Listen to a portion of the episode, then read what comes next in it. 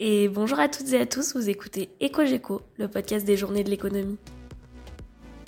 Le pouvoir d'achat menacé est le deuxième épisode d'une série de trois sur le thème inflation et pouvoir d'achat du podcast EcoGeco. Dans cet épisode, vous retrouverez les intervenants Orsetta Causa, Gilles Berset, Édouard Reynaud, Luc Mathieu, Mathieu Plane et Jean-Luc Taverny. Un dialogue interdisciplinaire autour des conséquences de l'inflation sur le pouvoir d'achat des Français. Cette table ronde a été enregistrée en novembre 2022 lors de la 15e édition des Journées de l'économie. Bonne écoute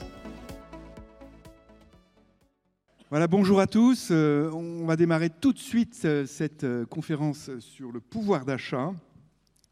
Conférence où on a la chance de réunir cinq intervenants. Je les présente par ordre d'intervention et pas par l'ordre alphabétique qui était tout à l'heure affiché. Jean-Luc Tavernier, directeur général de l'INSEE, qui nous parlera de euh, la situation en France hein, concernant le pouvoir d'achat. Mathieu Plane, également euh, de la situation essentiellement en France. Mathieu Plane est directeur adjoint du département analyse et prévision de l'OCDE. OCE, pardon. Je, lisais le nom suivant. Euh, Orsetta Cosa, qui est responsable de la recherche sur les inégalités et le marché du travail au département des affaires économiques, non pas de l'OFCE, mais de l'OCDE. Euh, et puis Luc Mathieu, donc euh, Orsetta nous parlera, nous donnera évidemment un regard comparatif international.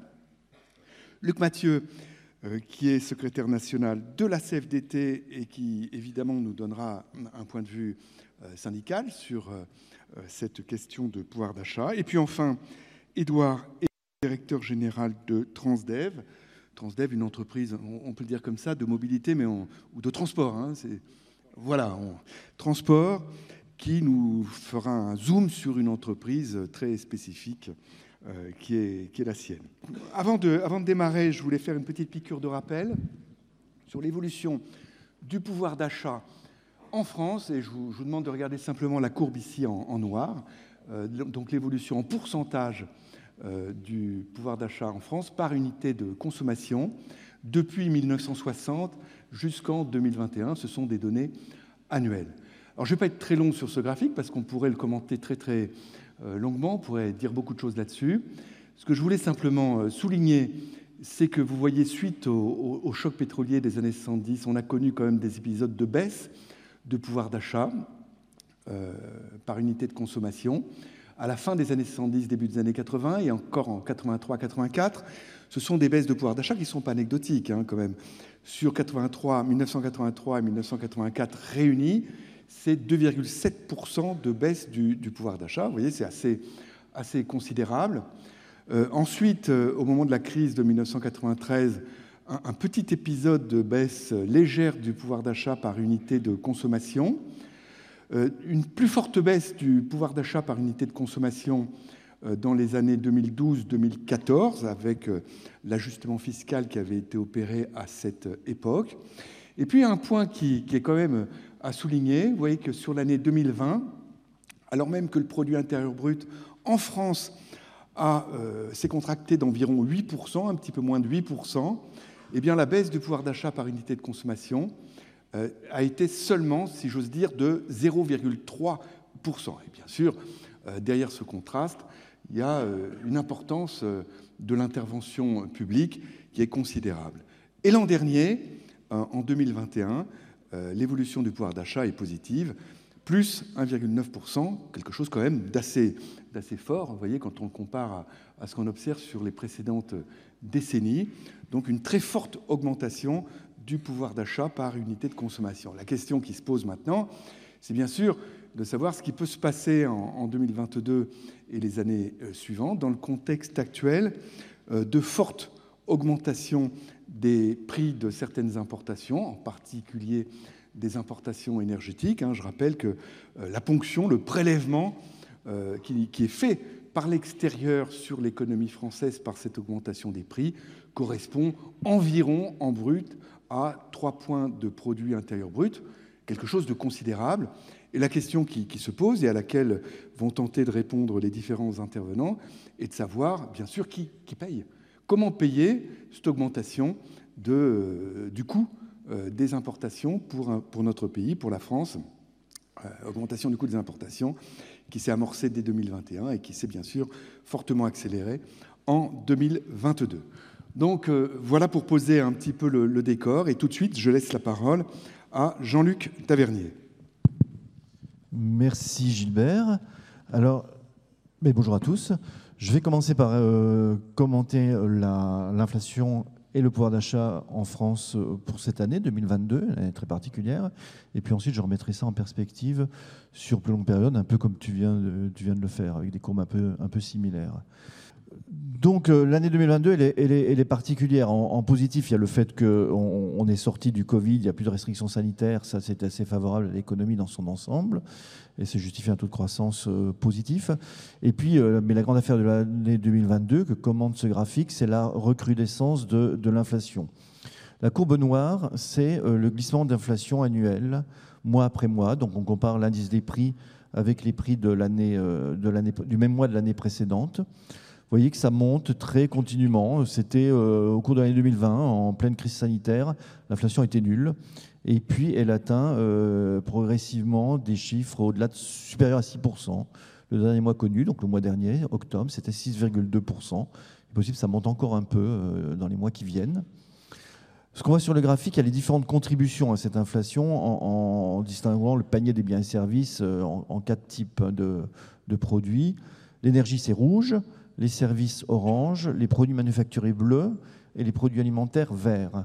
Donc ce qui, est frappant, c'est que c'est la, bascule des prix de l'énergie. Hein. euh, on voit des petites barres négatives euh, vers le bas en 2020. Ça veut dire que les prix de l'énergie baissaient. Et puis, euh, à la faveur de la sortie du Covid, ça s'est mis à se stabiliser, à remonter dès avant la crise ukrainienne, et puis à atteindre des niveaux très élevés qui auraient été même beaucoup plus élevés s'il n'y avait pas eu des mesures euh, prises par les, pouvoirs publics, et notamment, euh, bien sûr, le bouclier tarifaire sur l'électricité et le gaz et les ristournes à la pompe en ce qui concerne les, carburants. On aurait pu avoir 2 à 3% euh, d'inflation en plus en ce moment s'il n'y avait pas eu ces mesures. Mais ce qu'on observe aussi sur le graphique, c'est que ce n'est plus simplement une histoire d'énergie, puisque l'ensemble des composantes euh, s'accroît. Le dernier mois connu, le mois d'octobre, hein, c'est euh, pour 6, un peu de 6% d'inflation sur l'ensemble du panier. C'est 19% pour l'énergie, euh, mais 12% pour les, prix des produits alimentaires, et puis moins 4 pour les produits manufacturés, 3 pour les services. Donc on voit la contribution des produits alimentaires, la barre verte devient la plus importante.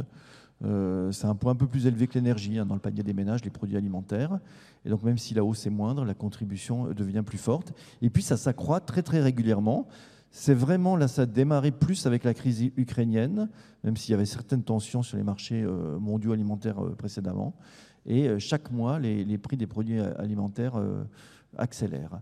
Donc voilà le contexte inflationniste, alors qui justifie euh, qui justifie, ma foi, que le, pouvoir d'achat euh, est stagné au cours de cette année.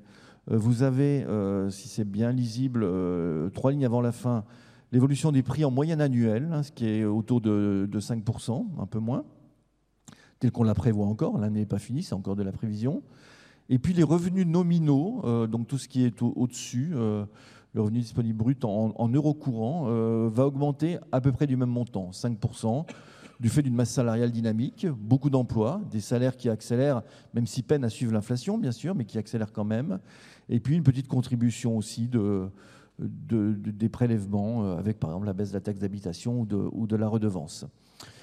Bien, euh, donc globalement, c'est 0, moins 0,1 précisément pour le pouvoir d'achat des ménages. Et alors, ce qu'on appelle par unité de consommation, Gilbert a parlé d'unité de consommation, c'est un truc bizarre euh, qu'il faut peut-être préciser. Euh, il faut bien sûr, pour se rapprocher du ressenti des gens, tenir compte de l'augmentation de, de, la population. Hein, ce qui compte plus pour nous, c'est le pouvoir d'achat par habitant que le pouvoir d'achat global. Et puis, il faut tenir compte aussi d'une troisième chose, d'une deuxième chose, pardon, qui est que euh, les ménages sont de plus en plus petits. Euh, on vit dans des ménages où il y a de moins en moins de personnes. Et euh, donc les économies d'échelle liées au fait de vivre ensemble s'amenuisent. Et donc ça accroît encore les ressentis de perte de pouvoir d'achat. Donc globalement, et c'est ça qu'on appelle pouvoir d'achat par unité de consommation, on est plutôt cette année de l'ordre de moins 0,6%. C'est évidemment, ça je vais passer, c'était pour vous dire que c'était c'était surtout en début d'année que le pouvoir d'achat avait baissé. Il se tient mieux dans la deuxième partie de cette année. ça, c'est évidemment une moyenne. C'est assez difficile pour moi à ce stade de vous dire si c'est d'abord, c'est plutôt les plus modestes ou les plus riches qui auront vu leur pouvoir d'achat stagner ou baisser cette année.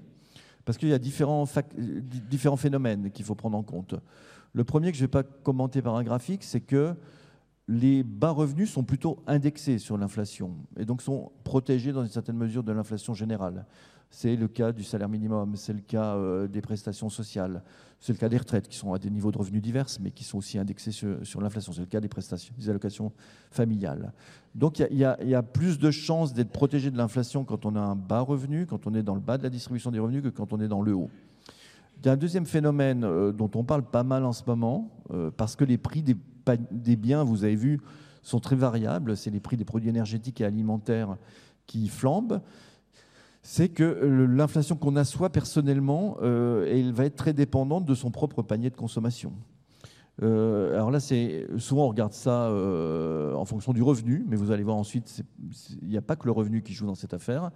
Là, vous avez par décile de revenus, donc on a, on a divisé la population en, dix classes, des plus modestes à gauche aux plus riches à droite, et on regarde les barres bleues et rouges, c'est leur consommation en euros courants euh, en bleu, c'est euh, l'électricité et, le gaz essentiellement. Et en rouge, c'est les, carburants, euh, donc fuel, gazole, essence. Ça monte avec le revenu. Plus on est riche et plus on consomme, y compris de ces biens-là.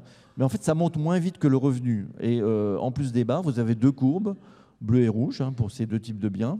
Et on voit que notamment pour l'électricité et le gaz, ça c'est la part que prend, euh, que prend la, consommation du bien dans la consommation globale, eh bien, euh, les, plus modestes consacrent une plus grosse partie de leur panier de consommation à, l'électricité, à au gaz que, les plus riches. Donc évidemment, ils vont être plus sensibles à la hausse des prix, et si on faisait le même type de graphique sur les produits alimentaires, on aurait le même, le même résultat. Ce qui justifie donc que, euh, regardez les deux, les deux histogrammes à droite de ce graphique, qu'on va avoir une différence d'inflation ressentie selon son niveau de revenu. Le, premier décile, le décile des plus modestes, il a en gros 0,4, un demi-point d'inflation de plus que la moyenne, quand le décile le plus riche, il va avoir en moyenne un, peu moins d'inflation que, l'ensemble des Français.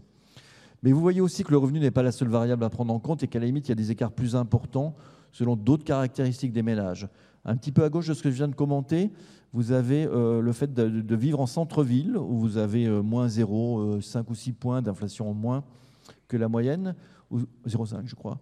Et si vous vivez en milieu rural, vous aurez, bah, parce que vous avez plus de dépenses d'énergie, de, chauffage, de carburant, 1% d'inflation de plus que la moyenne. Donc 1,5 d'écart selon le lieu de vie. Et vous pouvez aussi regarder tout à gauche, les deux premières barres. Les jeunes ont moins d'inflation, à peu près 1% d'inflation de moins que la moyenne, alors que les seniors ont plutôt presque 1% d'inflation de plus que la moyenne, aussi pour des raisons de, de panier de consommation euh, différents. Donc on a une inflation ressentie euh, qui est assez différente. Et euh, pour être sincère, c'est aujourd'hui difficile de vous dire, compte tenu de ce phénomène-là, mais du phénomène précédent d'indexation différenciée selon le type de revenu, si cette inflation aura des conséquences plutôt à, accroître les inégalités ou pas au cours de l'année 2022. Alors, si j'ai encore quelques minutes, je vais revenir un peu sur la longue période avec ce graphique alors qui représente un peu en niveau ce que Gilbert a présenté en taux de croissance euh, tout à l'heure. La courbe noire, celle du haut, c'est le, pouvoir d'achat du revenu des ménages. Et puis là, celle en pointillé, c'est celle où on tient compte de la démographie, de la segmentation des ménages, donc c'est ce qu'on appelle le pouvoir d'achat par unité de consommation, qui évolue moins vite. Et puis la courbe intermédiaire, celle qui est en orange, c'est la croissance du PIB elle-même. Donc peut-être euh, trois enseignements à tirer de ce graphique. Le premier, c'est que euh, on s'écarte pas tellement de, la croissance du PIB. C'est-à-dire que pour le revenu, en gros, pour avoir du revenu, il faut avoir produit de la richesse. Et donc, euh, et comme les, ménages, c'est l'essentiel du revenu national, sauf avoir des déformations très importantes du partage de la valeur ajoutée, ce qu'on n'a pas sur, sur ces dernières décennies. Euh, le pouvoir d'achat du revenu euh, suit d'assez près l'évolution de la croissance du PIB sur, sur moyenne période. Deuxième enseignement, c'est que quand il y a des accros dans la, dans la croissance, et même si Gilbert a évoqué quelques cas où le pouvoir d'achat baissait, en général, l'État fait son rôle, il absorbe, et vous voyez que première baisse du PIB, cette courbe commence en 1990, donc la première baisse du PIB importante que j'ai là, c'est celle de la, de la crise financière 2008-2009. Le PIB baisse, le pouvoir d'achat des ménages ne baisse pas, et même il monte. Et puis le grand pic, à le grand creux pardon, à droite de la crise sanitaire du Covid en 2020, le PIB s'effondre et le pouvoir d'achat baisse un tout petit peu un trimestre et remonte ensuite, c'est le quoi qu'il en coûte. Euh, donc on n'a pas eu euh, sur, le, sur PIB, sur le pouvoir d'achat, les effets très négatifs qu'on a eu sur le PIB, mais ça s'est payé par un accroissement de la dette publique, par euh, un problème de finances publiques sur lequel j'imagine on reviendra plus, tard dans la discussion. Troisième enseignement, c'est que si on regarde le pouvoir d'achat le plus proche du ressenti, c'est-à-dire par unité de consommation, la courbe du bas, eh bien, elle montait, elle montait au cours de la décennie 2000, et puis à partir de la crise financière 2008-2009, elle baisse un peu, elle remonte, mais en gros, pendant dix ans, on a une décennie perdue pour le pouvoir d'achat. Ça stagne. Et ça remontait légèrement euh, avant la crise sanitaire, ça, remontait un petit peu. Mais euh, dix ans de stagnation de pouvoir d'achat, c'est quelque chose qui est inédit depuis la, première guerre mondiale, la deuxième guerre mondiale, pardon. Et donc évidemment, ça se ressent. Ça se ressent aussi, et là je vais dire juste un mot pour terminer sur le ressenti, ça se ressent aussi euh, par le fait qu'on euh, a un standard de vie qui continue à augmenter. Et donc quand le pouvoir d'achat stagne, euh, ça décroche par rapport aux aspirations qu'on peut avoir et on a l'impression de décrocher. Dernier graphique, c'est pour signaler que cette rupture qu'on a entre une hausse du pouvoir d'achat jusqu'à la crise financière 2008-2009 et puis dix années de stagnation du pouvoir d'achat, on le voit, et c'est ce que montre ce, faisceau de, courbes, on le voit sur tous les niveaux de revenus. Quasiment tous les niveaux de revenus, on a la, même chose. Donc, ce n'est pas, simplement une question soit des plus riches, soit des plus modestes, c'est que globalement, pour tout le monde, alors à des niveaux de revenus évidemment différents, ça s'accroissait au cours de la, première décennie euh, du siècle et ça, euh, ça a stagné au cours de la, de la seconde décennie. Donc c'était pour vous remettre cela en perspective. Et je passe le flambeau, j'imagine Gilbert, à mon Merci à Mathieu pour un autre regard sur, sur la France. Bonjour à toutes, bonjour à tous. Merci euh, pour cette, euh, cette invitation au GECO. Euh, je vais, je vais reprendre un certain nombre d'éléments hein, sur cette question du pouvoir d'achat. Et d'ailleurs, il y a des éléments similaires à ceux qui ont été présentés par Jean-Luc Tavernier. Donc le pouvoir d'achat menacé, je pense que c'est une bonne thématique. Hein. En ce moment, on est en plein dedans. Ça reste la première préoccupation des Français, hein, même même pendant le déclenchement de la guerre en Ukraine, c'était encore le cas. On a fait un certain nombre de travaux, je fais un peu de pub pour le FCE hein, sur cette question-là, euh, et je vais essayer de vous en parler assez rapidement en 10 minutes. Donc du coup, voilà, on a fait euh, ce travail-là qui est de regarder un peu historiquement ce qui s'est passé sur le pouvoir d'achat. Et on voit que, comme ce qu'a montré Jean-Luc, on a différentes phases, mais que globalement, on a quand même une évolution à la hausse du pouvoir d'achat. Mais euh, assez clairement, on a des variations, en tout cas des tendances de pouvoir d'achat qui sont quand même très corrélées à la croissance. Hein. Euh, comme on peut voir. Et la période qui va de 97 à 2007, on a une croissance assez robuste. Et comme vous pouvez voir, le pouvoir d'achat a assez fortement augmenté à ce moment-là. Et puis il va commencer à décrocher en fait au tournant de 2010. Pas forcément au début de la crise financière, mais au moment où on va avoir les politiques fiscales d'ajustement budgétaire assez fortes hein, qui vont peser sur le pouvoir d'achat des ménages. Et en réalité, on va avoir quasiment 10 ans de stagnation du pouvoir d'achat, donc du niveau de vie moyen, hein, alors même qu'on était habitué, les dix années précédentes, à avoir une augmentation du revenu de l'ordre de 1,8% par an. Donc cette stagnation, en fait, elle va laisser des traces, hein, forcément, euh, euh, sur, la population. Donc même si le pouvoir d'achat réaugmente à partir de 2015-2016, en fait, ça efface pas le choc, en fait, cette, euh, cette stagnation. on voit que l'augmentation du pouvoir d'achat, elle repart à peu près en 2015, hein, et elle est assez liée à la reprise du marché du travail on va retrouver des créations d'emplois. En fait, les créations d'emplois sont quand même un vecteur fort de l'augmentation du pouvoir d'achat. Et puis, sous le quinquennat euh, d'Emmanuel Macron, hein, qui est quand même marqué par deux crises majeures, hein, crise Covid et crise énergétique, on aura aussi des gains de pouvoir d'achat, mais qui vont être quand même beaucoup soutenus par les politiques fiscales. En réalité, il y a eu beaucoup de mesures de baisse de prélèvements, notamment suite à la crise des Gilets jaunes, et qui vont contribuer à la hausse euh, de ce pouvoir d'achat. Alors, si on regarde les contributions, alors je n'ai pas le temps de détailler tout ça, hein, on voit que sur la dernière période, la hausse du pouvoir d'achat, c'est à peu près 170 euros par an par unité de consommation, hein, c'est ce qu'on ce retrouve en moyenne. Euh, mais la contribution, elle est à peu près à un tiers liée à la fiscalité. Ce n'est pas forcément ce qu'on avait avant. Au contraire, par exemple, sous le quinquennat de François Hollande, la fiscalité a pesé sur le pouvoir d'achat parce qu'on a eu un choc fiscal qui a pesé sur les ménages. Euh, sous le quinquennat euh, d'Emmanuel Macron, on a l'effet inverse, c'est-à-dire qu'on a une contribution positive du pouvoir d'achat, de, la fiscalité au pouvoir d'achat. Deuxième point, c'est les créations d'emplois. Les créations d'emplois vont jouer un rôle assez important, euh, notamment sous ce quinquennat, c'est-à-dire que euh, à partir de 2017 jusqu'à aujourd'hui, 2022, on a un peu plus d'un million de créations d'emplois, ce qui est quand même assez significatif. D'ailleurs, on a un taux de chômage qui est aujourd'hui assez bas, à hein, 7,3%. Euh, et ce que vous pouvez voir, c'est que c'est la courbe du haut, c'est les emplois par unité de consommation en fait. Et en fait, ce qu'on voit, c'est qu'on a eu plus de création d'emplois que de l'augmentation de la démographie. Donc l'emploi va contribuer positivement à ce pouvoir d'achat et donc ça va avoir aussi un effet sur la distribution des revenus. Euh, quand vous créez des emplois, vous en créez effectivement dans différents types de secteurs, mais ce qu'on voit, c'est qu'on en a créé plutôt plus en bas de l'échelle des revenus. Euh, par exemple, quand vous créez des emplois qui sont euh, dans des secteurs intermédiaires, dans les services notamment, il y a beaucoup d'emplois aussi qui vont profiter notamment à ceux qui sont dans les catégories basses des niveaux de vie. Et donc vous voyez que dans la distribution, il y a deux choses, hein, c'est-à-dire quand on va parler des inégalités, euh, il y a la fiscalité, à qui elle profite, donc c'est les effets de premier tour, qui va bénéficier de ces baisses de fiscalité, et puis les effets de second tour, c'est de voir est-ce que ces baisses de fiscalité vont générer de l'emploi et à qui ça peut bénéficier. Donc tout l'intérêt aujourd'hui dans la distribution, voir à qui profite ce pouvoir d'achat, c'est de regarder ces deux effets. Il y a les effets directs, mais la chose la plus compliquée, c'est de regarder aussi les effets indirects. Et c'est ce qu'on essaye de faire. Euh, alors, pour revenir sur euh, la période actuelle, euh, on est face à un, choc inédit en réalité. Hein. Gilbert l'a dit, on a à peu près, là c'est ce que montre ce graphique, c'est qu'on a un choc qui vient à peu près prélever l'économie française de l'ordre de 3 points de PIB en l'espace de quelques trimestres. C'est assez simple. On a une, une, forte augmentation des prix de l'énergie, des hydrocarbures, des énergies fossiles. Or, on ne produit pas ces énergies fossiles, on les importe. Donc, la facture énergétique a explosé. Euh, c'est de l'ordre de 3 points de PIB, donc on parle de 75-80 milliards à absorber sur l'économie française.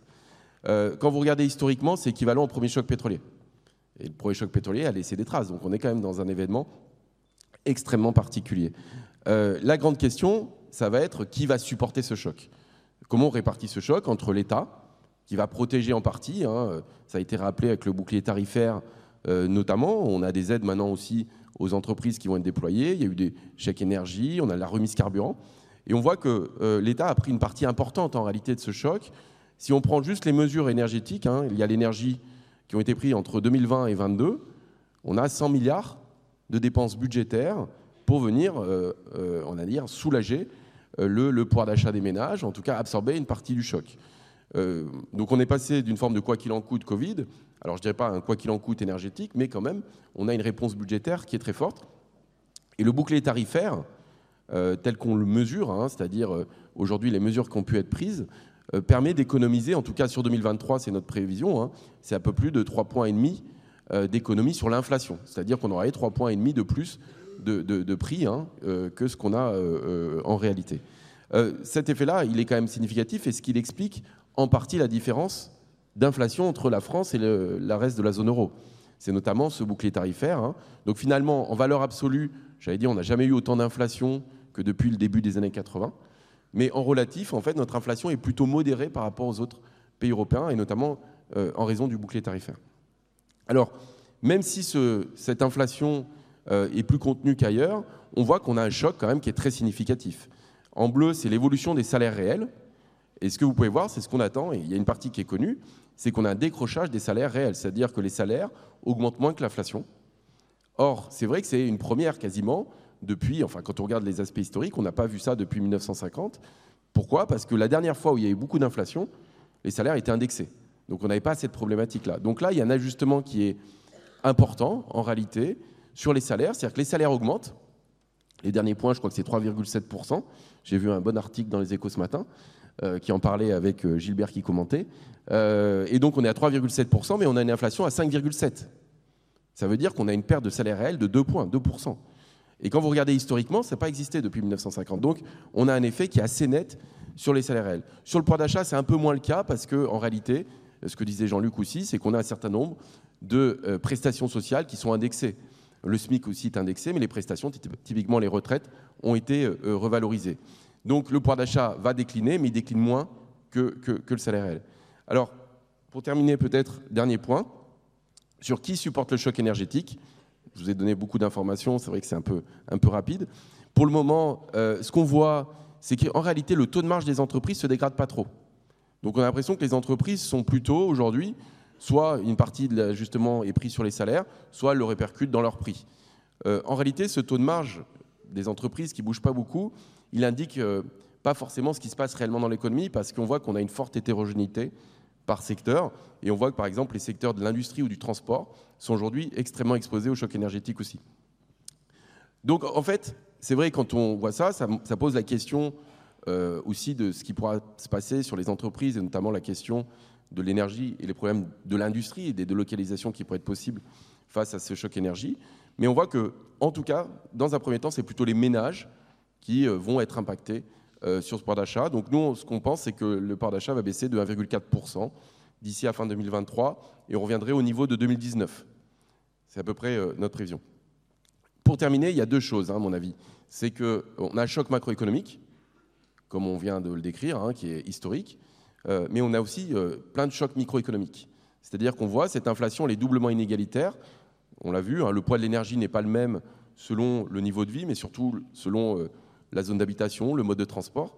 Euh, mais au-delà de ça, il y a aussi la question de la réponse à cette inflation. Et on voit que les revenus augmentent pas de la même façon. C'est-à-dire que typiquement, les prestations ou le SMIC sont indexés, mais on n'a aucune garantie d'augmentation des salaires qui sont juste au-dessus du SMIC.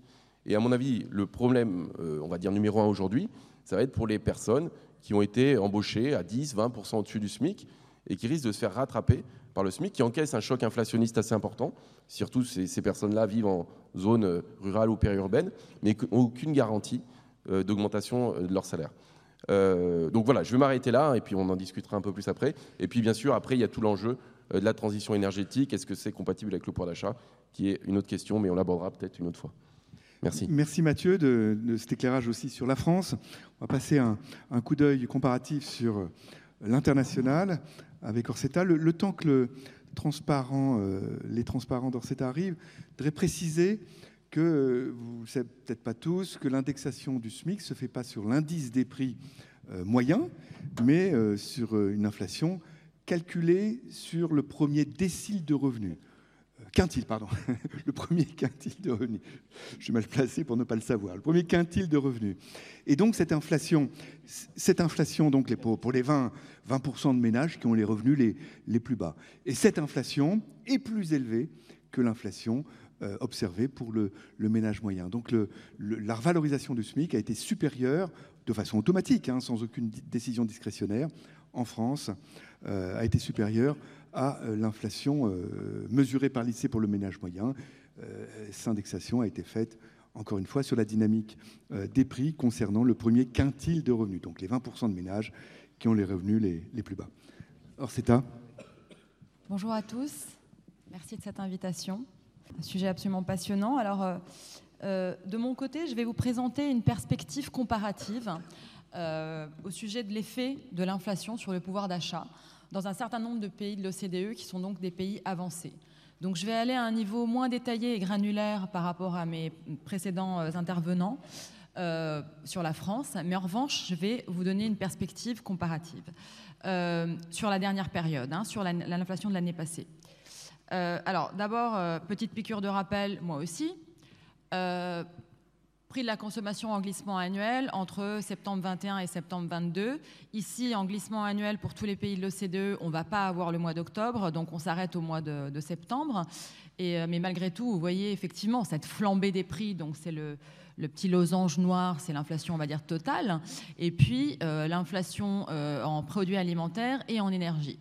Et donc là, vous voyez effectivement, tout d'abord que l'inflation est très forte, et notamment en termes d'énergie et de prix alimentaires, mais aussi qu'elle est très hétérogène d'un pays à l'autre, et que finalement, toute proportion gardée, la France, comparativement à d'autres pays, ne s'en tire pas si mal que ça.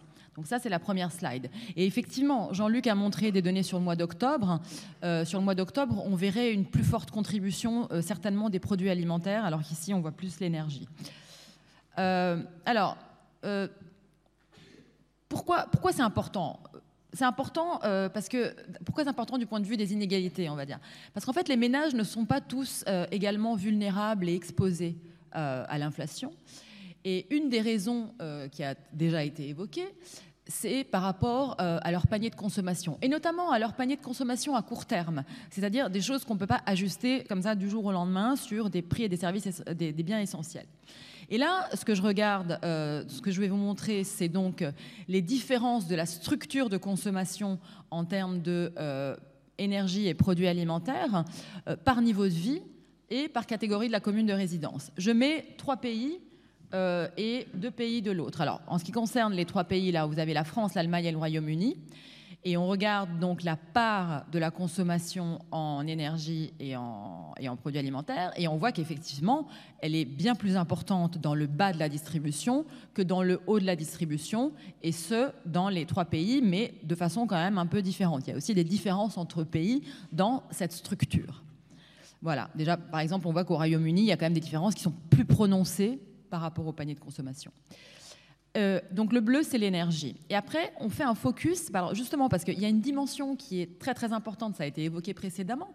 C'est pas tellement le niveau de vie, certainement, mais euh, surtout où on habite. Et là-dessus, la France, pour la France, c'est vraiment quelque chose de très important.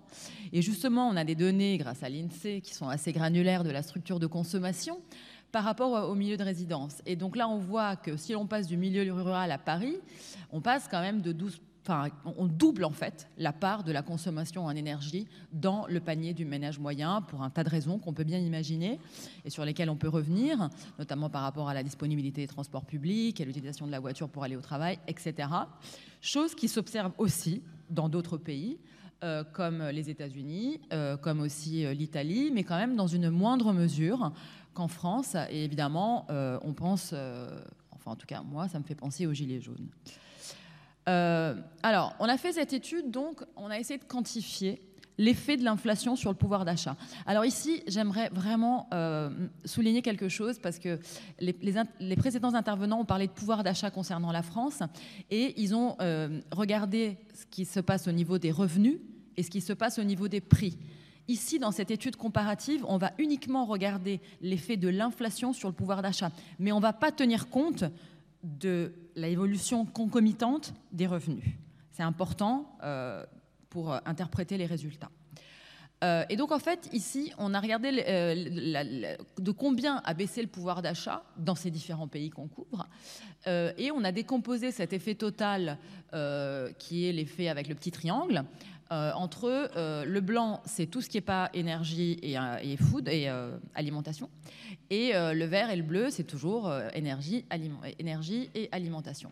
Et ce qu'on constate effectivement, c'est qu'il y a une forte détérioration du pouvoir d'achat qui va jusqu'à 18 moins 18% en République tchèque, par exemple.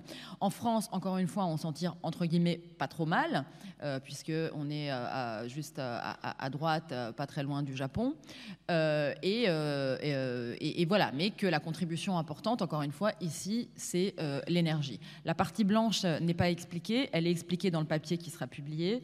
Euh, on peut en revenir dessus après parce qu'elle est assez intéressante. Euh, après, en fait, ce qui est encore plus intéressant, c'est de regarder ce qui se passe au niveau du ménage moyen, mais comment est-ce que les différents groupes se situent les uns par rapport aux autres. Donc, on avait une perte de pouvoir d'achat, on va dire, de 6%. Et là, en fait, on va regarder les différences de points de pourcentage entre cette perte de pouvoir d'achat à différents groupes euh, socio-économiques. Donc, à gauche, comme tout à l'heure, on a euh, le revenu disponible. Donc, le triangle, c'est le gap total entre, on va dire, pour raccourcir entre les pauvres et les riches, le bas et le haut de la distribution.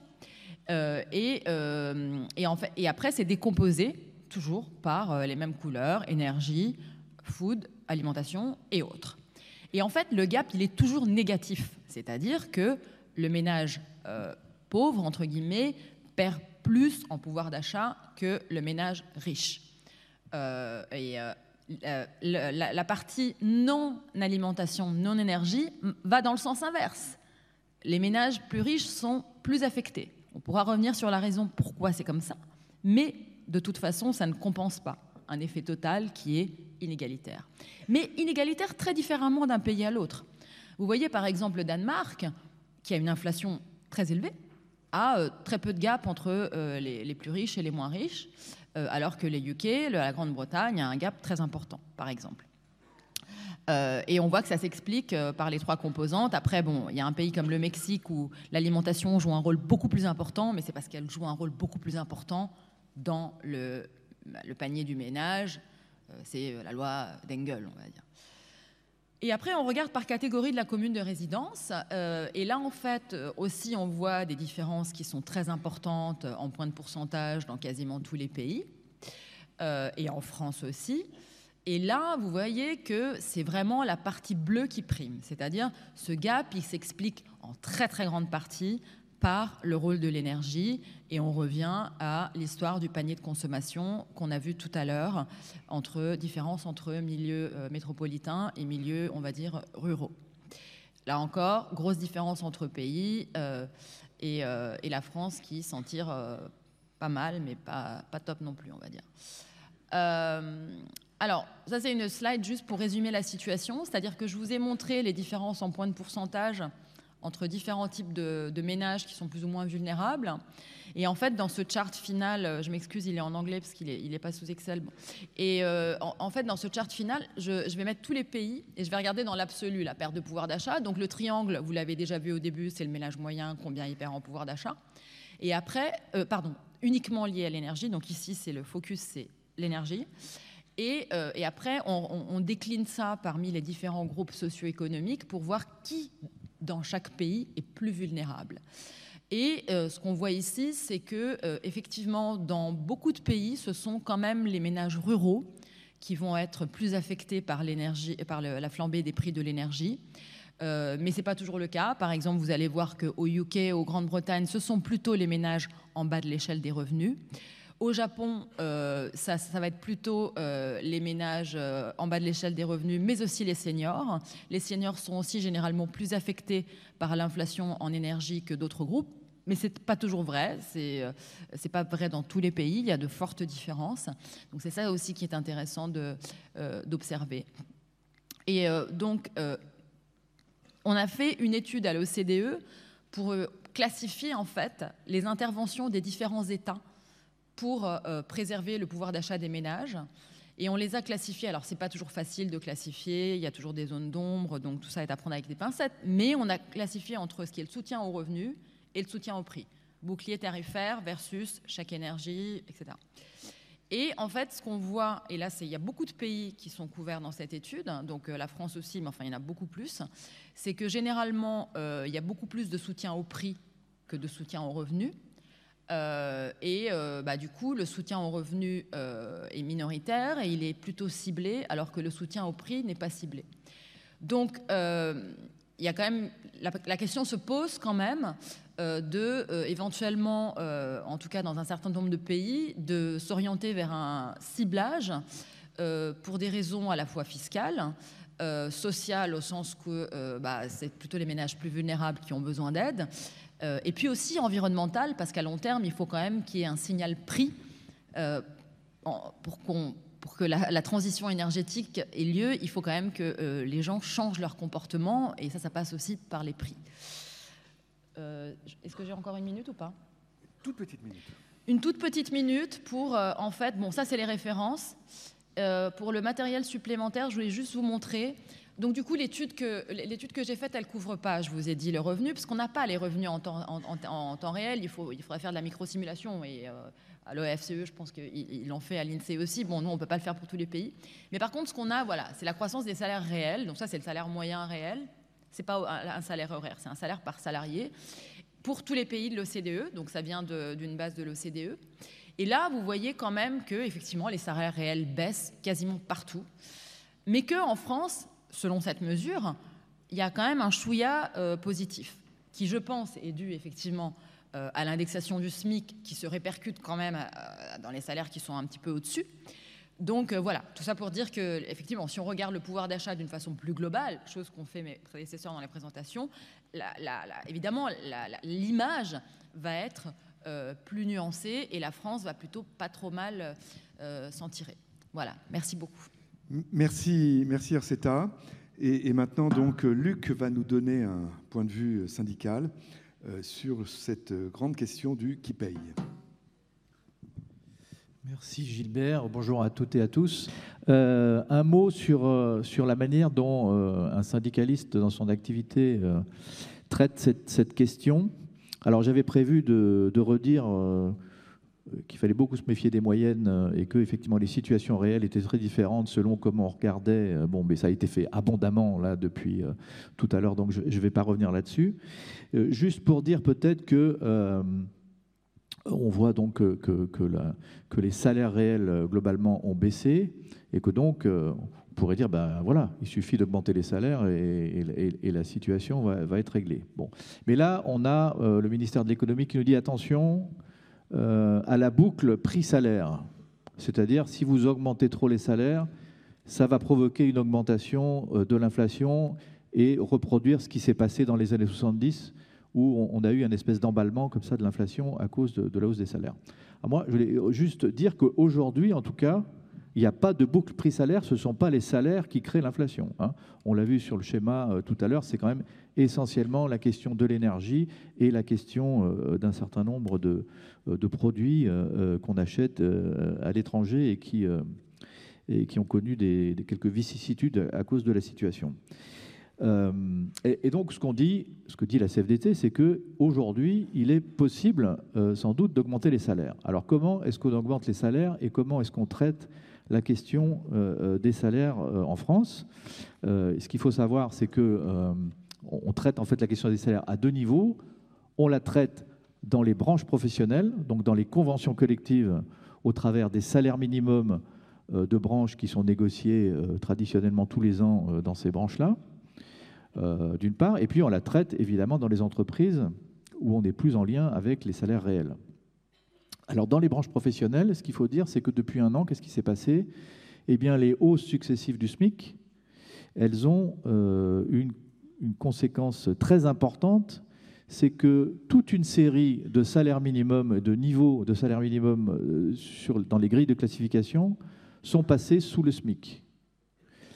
Sur les 171 principales branches, au 1er août, donc à la dernière augmentation automatique du SMIC, il y avait 143 branches sur 171 qui avaient au moins un niveau qui était sous le SMIC, et pour certaines d'entre elles, plusieurs dizaines de niveaux qui étaient sous le SMIC.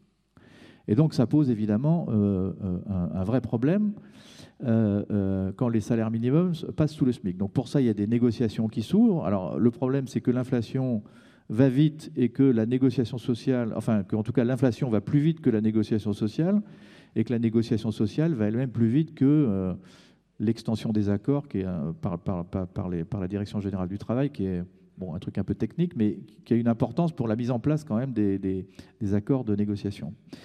Euh, et donc, on a euh, eh bien, un autre phénomène, d'ailleurs, dans les branches professionnelles, dans les secteurs d'activité, c'est que lorsqu'on négocie dans ce cadre-là l'augmentation des minima de branche, eh on, augmente euh, facialement les plus bas niveaux parce que ce sont eux qui sont sous le SMIC pour les remettre à niveau d'une certaine manière, mais on augmente moins rapidement les autres niveaux, ce qui fait que petit à petit, et ça c'est un phénomène qui est évident aujourd'hui parce qu'il y a eu beaucoup d'augmentation euh, du SMIC et donc beaucoup de négociations, mais qui existe en fait depuis très longtemps, c'est l'écrasement des niveaux euh, de salaire minimum dans les branches professionnelles. Or, pourquoi c'est important?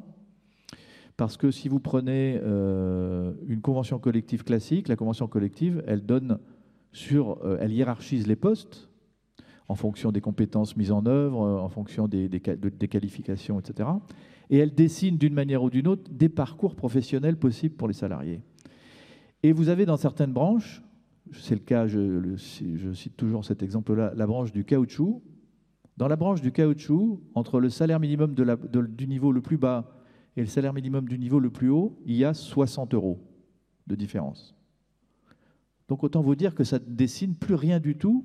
C'est-à-dire que finalement, quel que soit le poste de la convention collective, les salaires sont à peu près identiques euh, à 60 euros près. Euh, et ça, c'est un vrai problème. C'est un vrai problème, euh, et c'est un vrai problème aussi de négocier les minimums salariaux dans les, dans les branches. Parce que traditionnellement, ça se fait, euh, surtout quand on est en inflation faible, une fois par an. Euh, et on voit bien que c'est plus compliqué aujourd'hui et que dans un certain nombre de cas, c'est très difficile de le faire.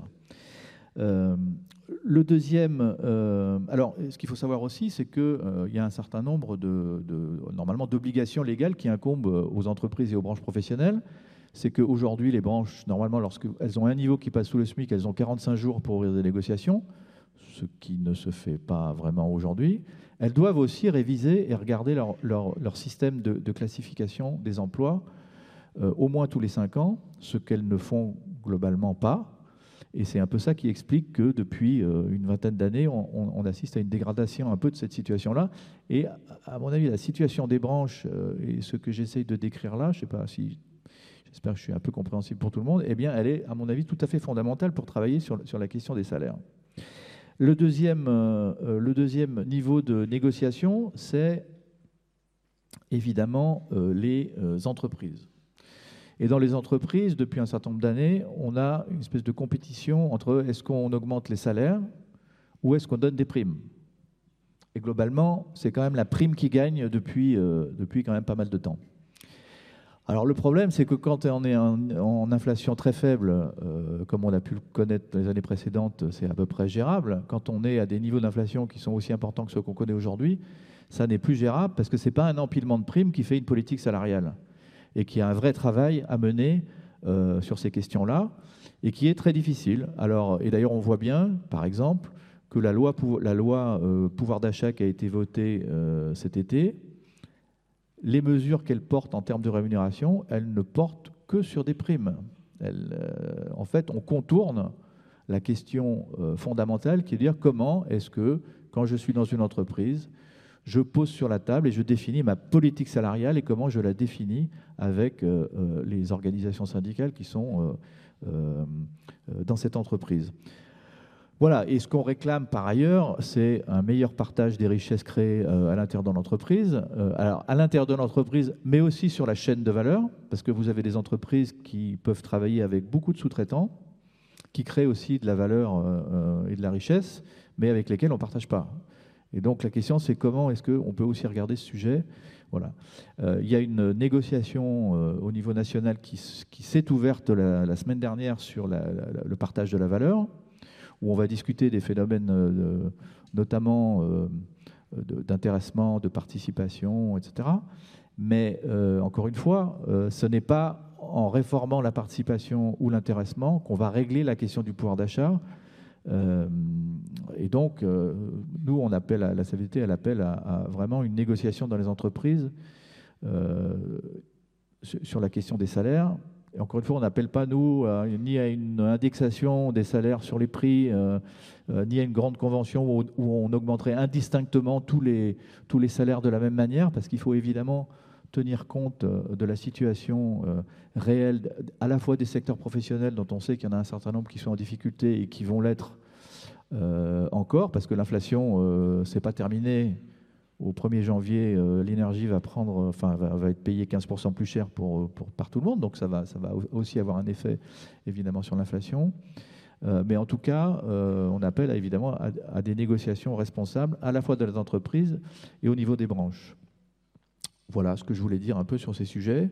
on sait qu'aujourd'hui, c'est quand même globalement les ménages à la fois directement et indirectement via, euh, l'impôt, puisque c'est l'État qui a pris, euh, en charge une partie de la, du choc. Euh, et donc, on en appelle aussi à la responsabilité des entreprises dans le sujet, sur le sujet. Voilà. Merci pour cet éclairage. Luc, tu as raison de souligner que quand l'État intervient et quand la dette publique augmente, ça veut dire que ce n'est pas les ménages d'aujourd'hui, mais ce sont les ménages de demain, en quelque sorte, qui auront à charge euh, ce, financement, ce, coût. Euh, à, vous donc pour nous donner un, éclairage sur une entreprise de, transport maintenant euh, qui, évidemment est particulièrement percutée compte tenu de l'augmentation des prix du, carburant par, par le, choc que, l'on connaît aujourd'hui, le choc de coût que l'on connaît aujourd'hui.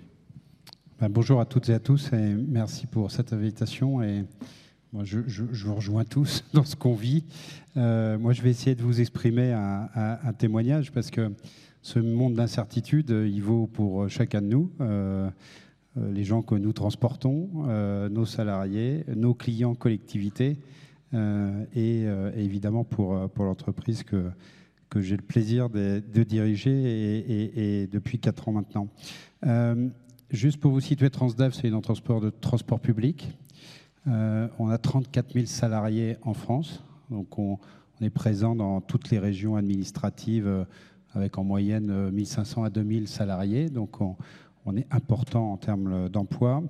Et, je dois avouer que depuis, depuis 4 ans ou 3 ans, on, a encaissé des chocs majeurs. la crise du Covid, je ne vais, pas y revenir, mais heureusement que les collectivités et l'État nous a soutenus. Euh, on est sorti à peu près la tête, la tête haute de la crise Covid. Euh, on a, euh, par exemple, ici, avec le Citral, ben, la collectivité nous a aidés, à, nous a soutenus en termes de trésorerie. L'État nous a aidés sur, à payer les, salariés qui, étaient, qui, n'avaient plus d'activité. Je prends par exemple les, les, conducteurs de transport scolaire quand l'école s'est arrêtée pendant la crise Covid. Euh, et puis, euh, on a vu aussi ben, euh, des, évolutions de comportement, et donc on n'a pas retrouvé la totalité des usagers du transport public, puisque la majorité des réseaux aujourd'hui en France de transport sont à 90-95% de, de, fréquentation par rapport à ce qu'on connaissait avant, la crise Covid. La crise de l'énergie, autre choc euh, qu'on a vu, et vous avez raison de le souligner, on, l'a vu monter à partir de septembre 2020, euh, euh, graduellement, et, avec un, effet, j'allais dire, d'accélération au moment de la, crise ukrainienne. Mais on sentait monter finalement cette, logique structurelle qui, qui d'une certaine manière, est, très française. Si on compare un certain nombre de, pays dans lesquels Transdev est à l'international, on ne ressent pas toujours les mêmes, euh, les mêmes effets de, cette crise énergétique. Euh, et puis, euh, également, j'allais dire, tout le monde est impacté, je l'ai dit tout à l'heure, nos clients, nos salariés, nos usagers, nos collectivités, quand on va voir une collectivité, parce que nous, on a des contrats publics à 98%, on a des, index et des indexations sur l'énergie qui sont soit euh, bien, euh, bien en capacité de suivre la volatilité, mais pas aussi fréquente que nécessaire, soit euh, totalement décalée. Je pense à l'électricité et au gaz, où l'indexation dans les contrats aujourd'hui publics est totalement décalée. Des fois, elle est sur le, gaz des ménages, donc on n'est pas du tout dans la capacité à absorber la volatilité qu'on a vécue, des, fois 10 hein, au niveau des marchés spot et, du, en moyenne fois 5 sur le prix du gaz et, de l'électricité. Euh, et, ça nous oblige en fait à, réagir. Et évidemment, cette inflation qu'on sent euh, monter, qu'on a nous dans nos coûts, mais que euh, nos salariés vivent tous les jours. Au-delà de ça, on peut se dire aussi rapidement que le transport public, c'est une solution pour la, lutte contre le, changement climatique, qu'on a plutôt en fait devant nous des perspectives qui sont en termes de secteur d'activité euh, sympa euh, à être capable d'aller chercher ensemble. Et, c'est aussi pour ça des, raisonnements qu'on a, d'essayer de garder nos, nos, salariés au maximum et, de les accompagner dans, la démarche. Alors je vais essayer de vous l'illustrer sous deux axes. Le pouvoir d'achat euh, des salariés, comment on, essaye de, gérer cela au sein de l'entreprise Transdev. Et puis peut-être un, autre volet qui est celui des Français, en fait, et en quoi le transport public peut aussi amener euh, des gains de pouvoir d'achat au final pour euh, les utilisateurs du transport public à partir du moment où on aura aussi développé suffisamment d'offres. Je vais essayer de vous illustrer un peu les quelques fractures qu'on peut avoir. Sur le pouvoir d'achat des, salariés, et, loin de moi l'idée de dire qu'on a toutes les solutions, euh, on prend ça, je prends ça en tant que dirigeant avec beaucoup d'humilité parce que euh, bah, c'est pas évident. il faut il faut se réinventer. Moi, je fais partie d'une génération qui n'a pas, euh, vécu d'inflation. Euh, donc, euh, comment on se, on se, repositionne? On a toujours considéré dans les contrats publics que l'énergie, par exemple, bah, il n'y avait pas de risque sur l'énergie dans les contrats. Et donc, les formules suivaient. Et puis, ce n'était pas, pas très compliqué sur, le, le gasoil, parce qu'on a quand même beaucoup de véhicules au gasoil aujourd'hui, malgré les transformations et les conversions. Et on, est un des groupes qui, a transformé et converti euh, en électrique, en gaz le, plus, et donc l'impact euh, qui, est sur ces énergies-là nous affecte particulièrement. Et puis, euh, comment on essaie de combiner tout ça? Alors d'abord, ce que vous dites sur les négociations de branche, on y est très impliqué, et les négociations d'entreprise également. Et, nous, on considère que à la fois je ne veux pas que ça paraisse tarte à la crème, mais c'est une réalité d'entreprise. La qualité du dialogue social qu'on réussit à construire, on, bah, on le euh, on essaie de, le, cultiver euh, et, de, l'emmener le, plus loin possible et d'essayer d'être créatifs tous ensemble. Je prends un exemple tout bête de, fonctionnement pendant la crise Covid. On avait toutes les semaines un, échange avec tous les euh, représentants syndicaux pour recaler comment on arrivait à s'adapter tous graduellement au niveau national pour être au bon endroit sur la protection des salariés, pour être au bon endroit sur euh, la gestion et l'apport des, masques, in fine, pour gérer les transports, etc. Je vais, très vite là-dessus. Euh, nous, on a été une entreprise très décentralisée. Donc, euh, un des éléments qui est, qui est, important, on en a parlé, qui, qui peut se renforcer aussi, c'est tout ce qui est logique de participation et d'intéressement. En fait, on l'a géré au niveau global, c'est-à-dire qu'on gère beaucoup d'entreprises dédiées à des marchés, à des contrats.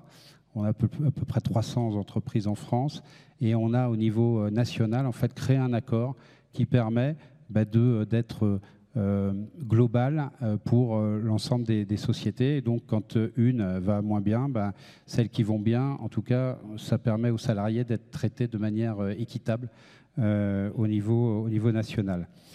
pendant la crise Covid, on a fait le choix aussi bah, de de conserver tous nos collaborateurs. On a été aidé par l'État, mais on a conservé tous nos collaborateurs. Et, euh, l'avenir nous donne raison, puisqu'on sait qu'on a des projections et, des capacités euh, à se développer ensemble demain. Et dans le même temps, c'est peut-être important de le souligner, mais l'ensemble des managers de la société a réduit pendant toute la phase de mars à, juin, par exemple, a baissé sa rémunération de 15% pour soutenir et alimenter un fonds de solidarité pour aider les collaborateurs qui, et les familles des collaborateurs qui en avaient le plus besoin. Euh, en 2000, euh, fin, fin, 2021 et donc début 2022, pour, euh, pour être clair avec vous, on a environ augmenté les, salariés de 3%. Et, en septembre, on, s'est dit, il faut réagir, l'inflation est galope, on, on, avait des prévisions devant nous à 5, 8, 6, 2. On s'est dit, on remet un coup dès le mois de septembre et on anticipe. Et donc en septembre, on a anticipé deux à trois nouveaux points en fonction des situations, parce que c'est des discussions locales. Et pour être clair avec vous, l'ensemble de nos patrons, mais même, j'allais dire, même nos représentants syndicaux ont été surpris de notre démarche. Et, on, a, on, a un peu surpris, on a changé un peu la donne là-dessus, volontairement, parce qu'on se disait qu'il faut vraiment accompagner. Alors on jette un peu à l'eau aussi, parce que derrière, je l'ai dit, tous nos contrats sont des contrats publics. Les formules d'indexation ne suivent pas à la même vitesse. Euh, et donc, euh, on prend un risque, mais ce risque, euh, on sait qu'il faut l'assumer. Et on voit bien, vous l'avez tous cité, que l'inflation n'est pas faite pour s'arrêter.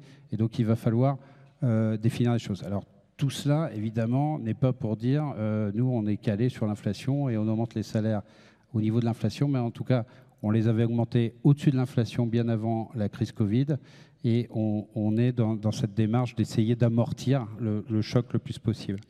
Et puis euh, également, je l'ai dit, mais on, veille aussi à la santé financière des familles et des, gens les, qui en ont les plus modestes dans l'entreprise, et donc on a un fonds de solidarité pour, les aider. Dernier point, je rappelais que dans nos métiers, on a à peu près, euh, on couvre 88% de la valeur ajoutée redistribuée aux salariés. Alors c'est normal parce qu'on est d'abord une entreprise euh, de main d'œuvre, très clairement.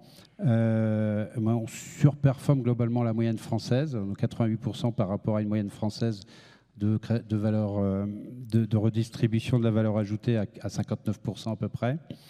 Euh, et, et a des salaires d'entreprise, si je prends le salaire moyen de la, de la branche en urbain, en salaire d'entrée à 2000, 2500 euros brut, et, et en salaire avec de l'expérience à plus de 3000 euros. Donc ça, tout ça pour dire que un des sujets notamment qui, nous affecte, c'est ce qu'on appelle la pénurie des ressources et la pénurie des conducteurs, euh, est, un sujet qui est très lié en fait au transport scolaire, au contrat partiel dans le transport scolaire. On est en train tous d'essayer de se réinventer là-dessus, changer l'organisation du travail. Il faut aussi qu'on s'adapte au changement lié à la crise Covid et, et au fait que euh, ben, les, gens ont, moins euh, de, sensibilité à la contrainte euh, pour servir les autres et donc on doit réinventer aussi l'organisation du travail. Voilà, donc on a plusieurs enjeux et aussi des enjeux générationnels très importants dans ce domaine-là qu'il faut qu'on gère. Merci, merci Edouard pour cet éclairage très spécifique sur une entreprise, une très grande entreprise de, transport. Alors je vais fusionner plusieurs des questions que, que, j'ai reçues. plusieurs questions tournent autour de l'interrogation est-ce que du fait de ces mécanismes d'indexation automatique euh, du salaire minimum, mais aussi de toutes les prestations, euh, la France est, particulièrement fragilisée euh, dans une situation de, choc extérieur, de prélèvement extérieur qui a des conséquences inflationnistes comme celles que nous connaissons Et question subsidiaire, est-ce que ces mécanismes d'indexation automatique préservent complètement les, les, bas revenus euh, de, ce choc, de cette perte de pouvoir d'achat euh, liée à, cette euh, accélération des prix? Donc on commence par, Jean-Luc. Oui, tout à fait. D'accord. Alors, bon, c'est une question très, large. Hein.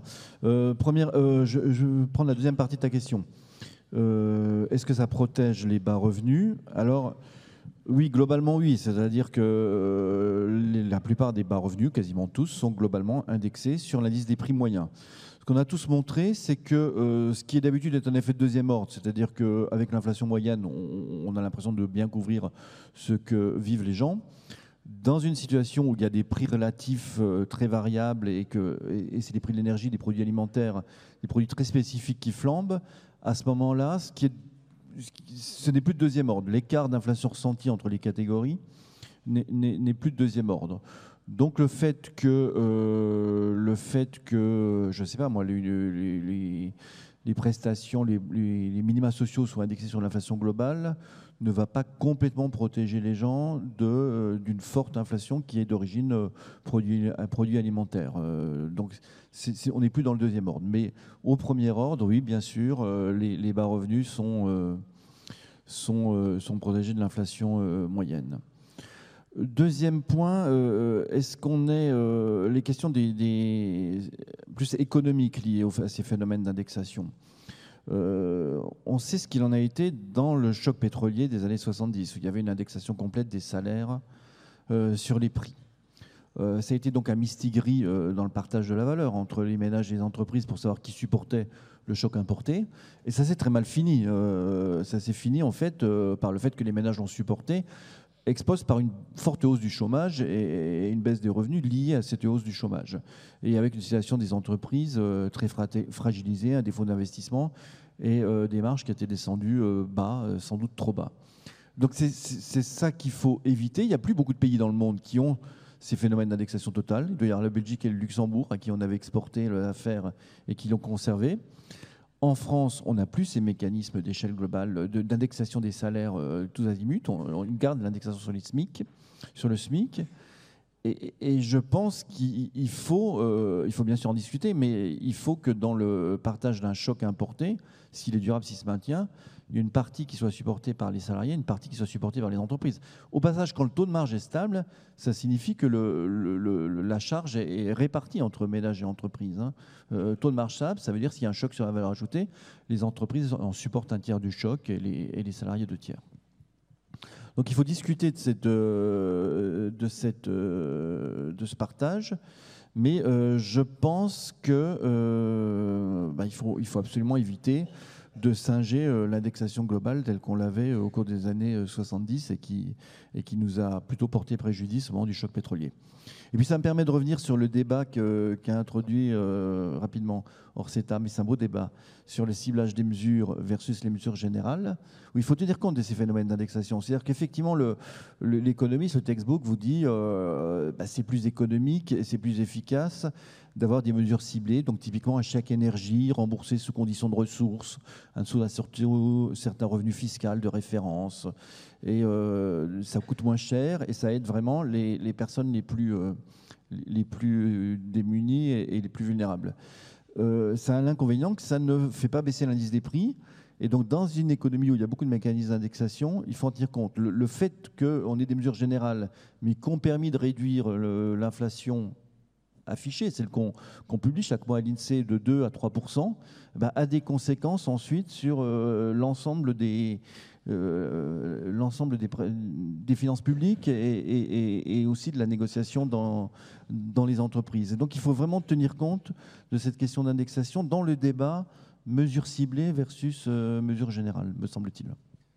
Merci Jean-Luc. Juste avant de, passer la, parole à, Mathieu qui va compléter ce, point de vue, je dire que quand tu dis qu'il faut, il faut voir quel, partage en quelque sorte de ce prélèvement est fait entre salariés et entreprises, il y a, tout un ensemble aussi de populations euh, qui bénéficient de prestations et parmi cette, dans cette population, il y a des retraités. Euh, il y a des retraités, il faut savoir si, si, les retraités doivent être totalement ou pas protégés en termes de pouvoir d'achat de ce choc inflationniste euh, importé. C'est aussi une interrogation. Euh, l'alternative, ah c'est pas simplement entre salariés et entreprises. C'est pas du tout dans le débat public jusqu'à aujourd'hui, mais on pourrait, on pourrait effectivement avoir un débat sur le savoir si on doit simplement euh, protéger de l'inflation les, plus basses retraites et, pas, et pas l'ensemble des retraites, effectivement. Peut-être pour juste rapidement, j'abuse du fait d'avoir le micro. Euh, mais euh, quelque chose qui résout un peu le débat, euh, mesure ciblée versus mesure générale, c'est d'avoir une tarification qui soit favorable à une consommation de base. Donc les premiers kilowattheures, la première, on, les fixe à un prix plus bas, mais, on, mais pas l'ensemble de la consommation. Donc ça, c'est ciblé parce qu'évidemment, ça ça subventionne davantage la, consommation euh, nécessaire de base. Et puis ça garde le signal prix pour, la, pour, pour, pour les prix marginaux. Ce n'est pas quelque chose qu'on pratique, mais euh, c'est aussi un sujet. Merci. Mathieu? Euh, Oui, non, juste un, petit point à ajouter là-dessus.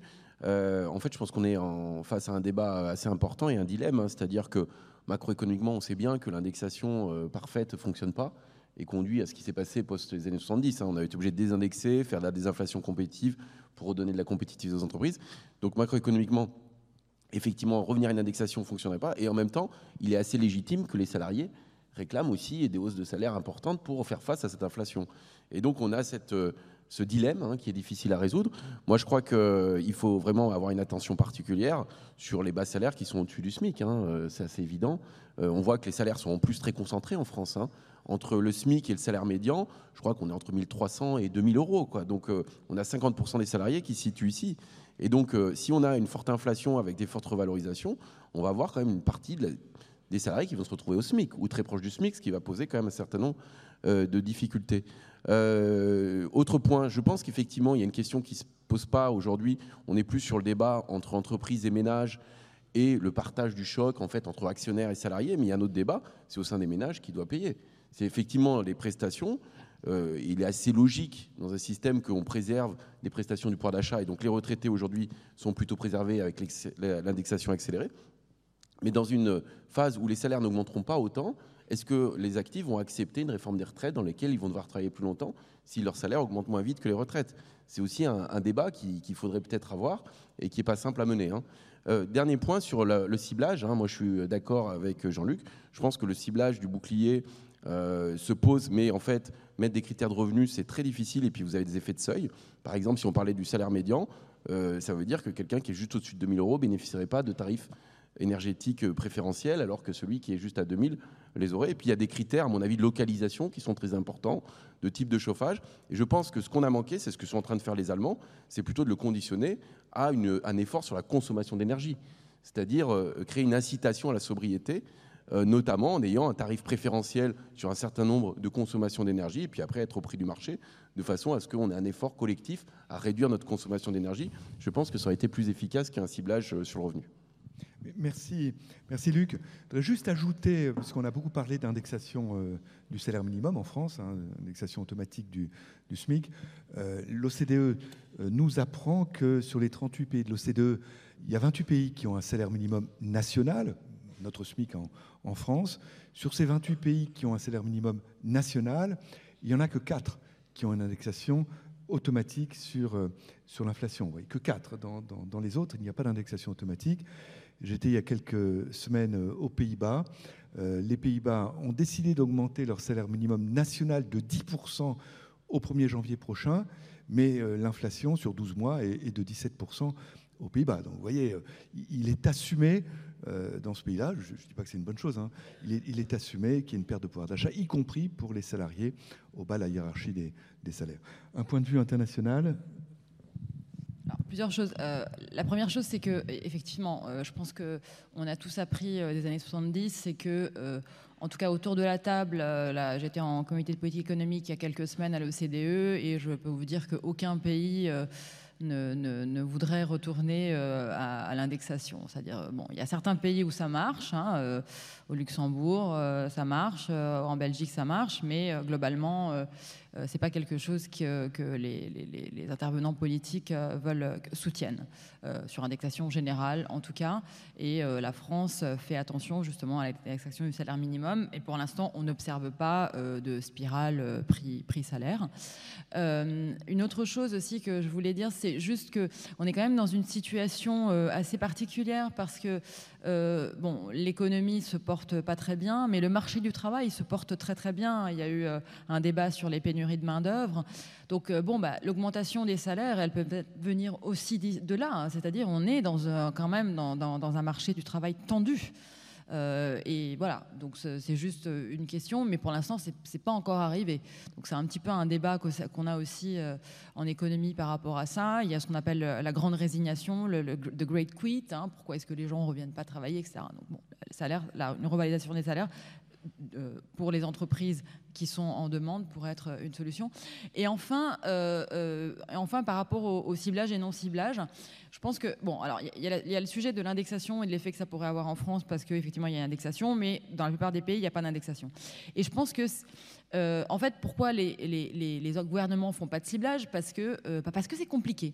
voilà, parce que c'est compliqué administrativement, c'est compliqué. Mais enfin, je pense que bah, il faut quand même parler par le de l'excuse. Et je veux dire, aujourd'hui, on a plein de données, euh, on, a accès à plein de données et euh, on peut quand même essayer de mieux cibler, y compris euh, par rapport à la localisation, parce qu'on a des données sur où habitent les ménages, etc. etc. Donc après, il y a des sujets de privacy, effectivement, à voir. Mais on ne peut pas se cacher non plus un petit peu derrière la difficulté de, de se dire que le ciblage est quelque chose d'impossible. Ce ciblage, c'est quelque chose de possible. Certains pays le font bien.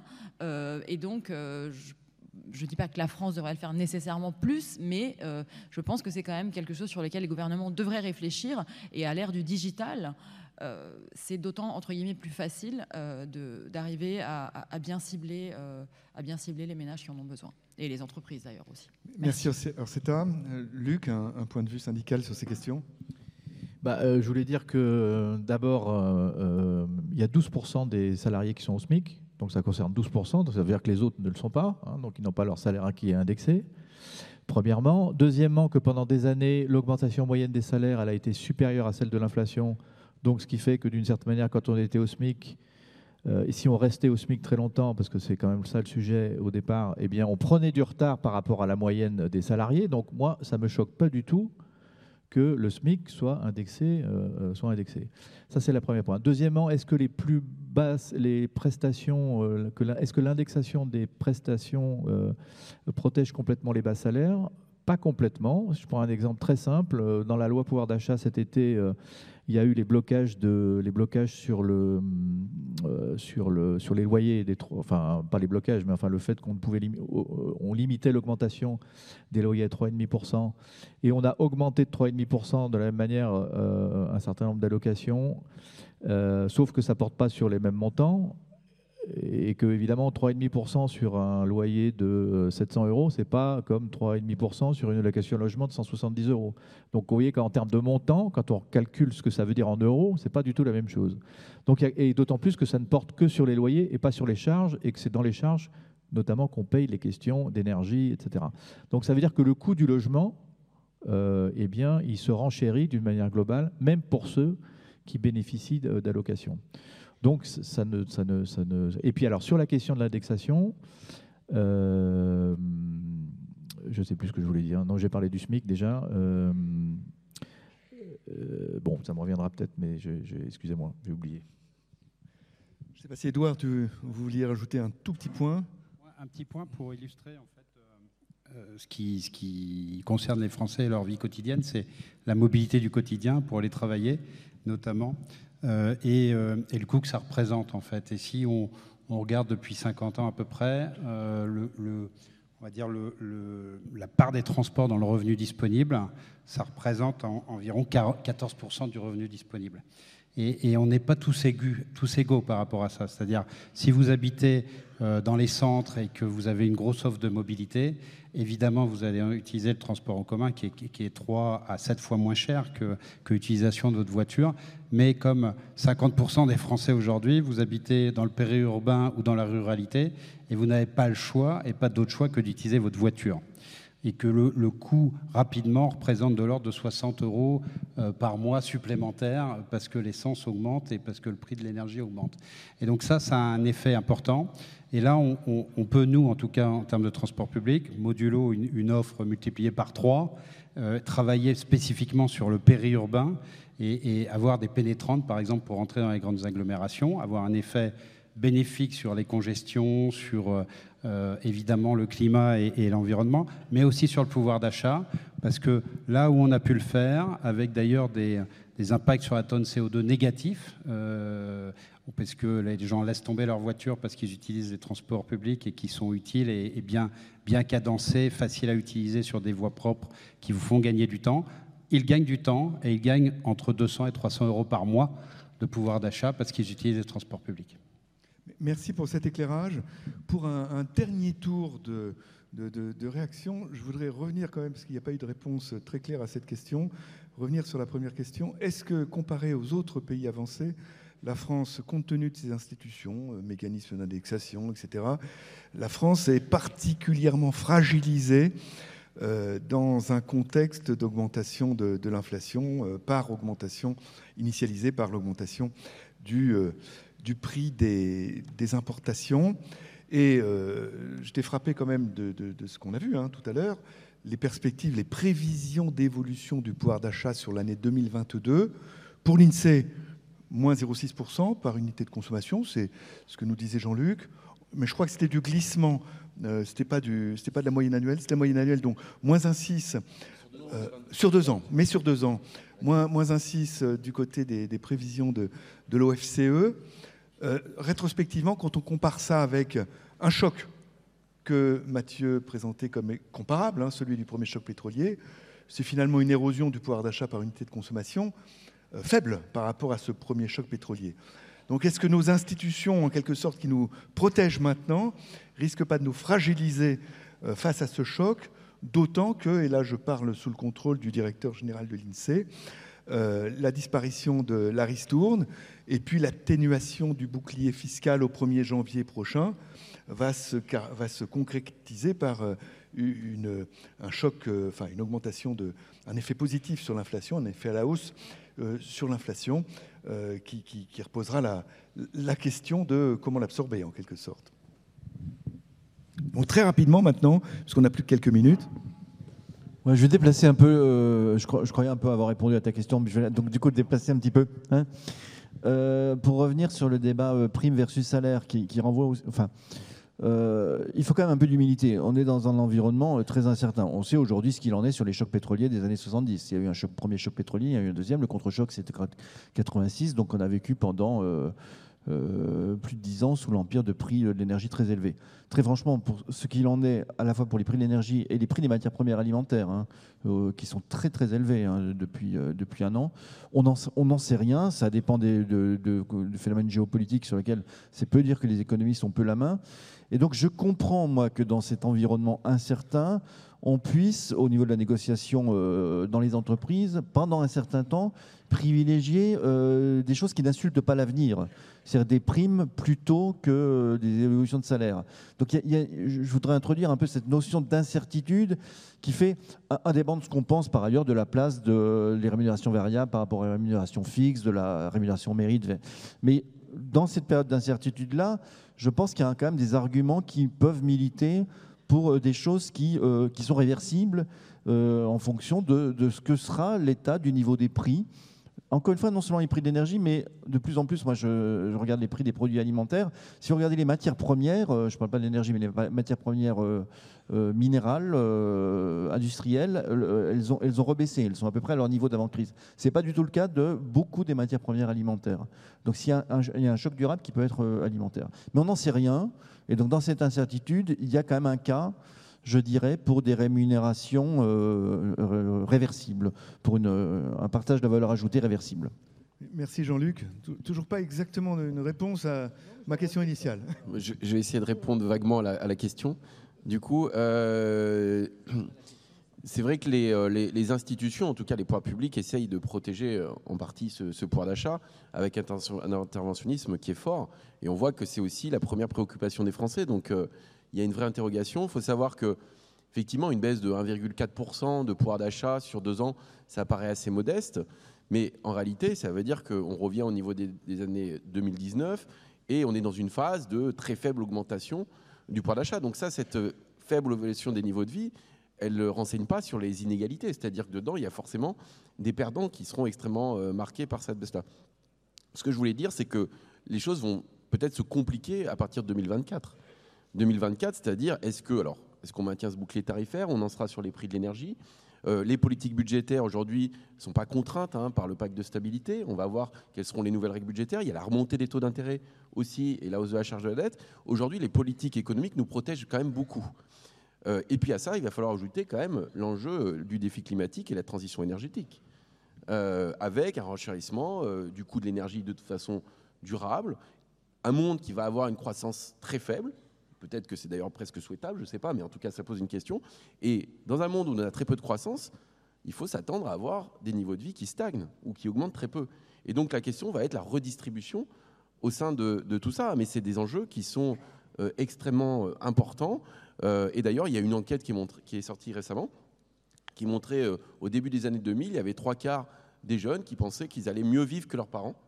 Cette enquête a été refaite là maintenant, c'est l'inverse. Il y a un quart des jeunes qui pensent qu'ils vivront mieux que leurs parents et trois quarts pensent qu'ils vivront moins bien. Donc ça a été presque intégré qu'on est dans une phase de stagnation des niveaux de vie. Et du coup, dans une phase de stagnation des niveaux de vie, le, nouvel enjeu, c'est aussi la question des inégalités, de la redistribution autour de tout ça.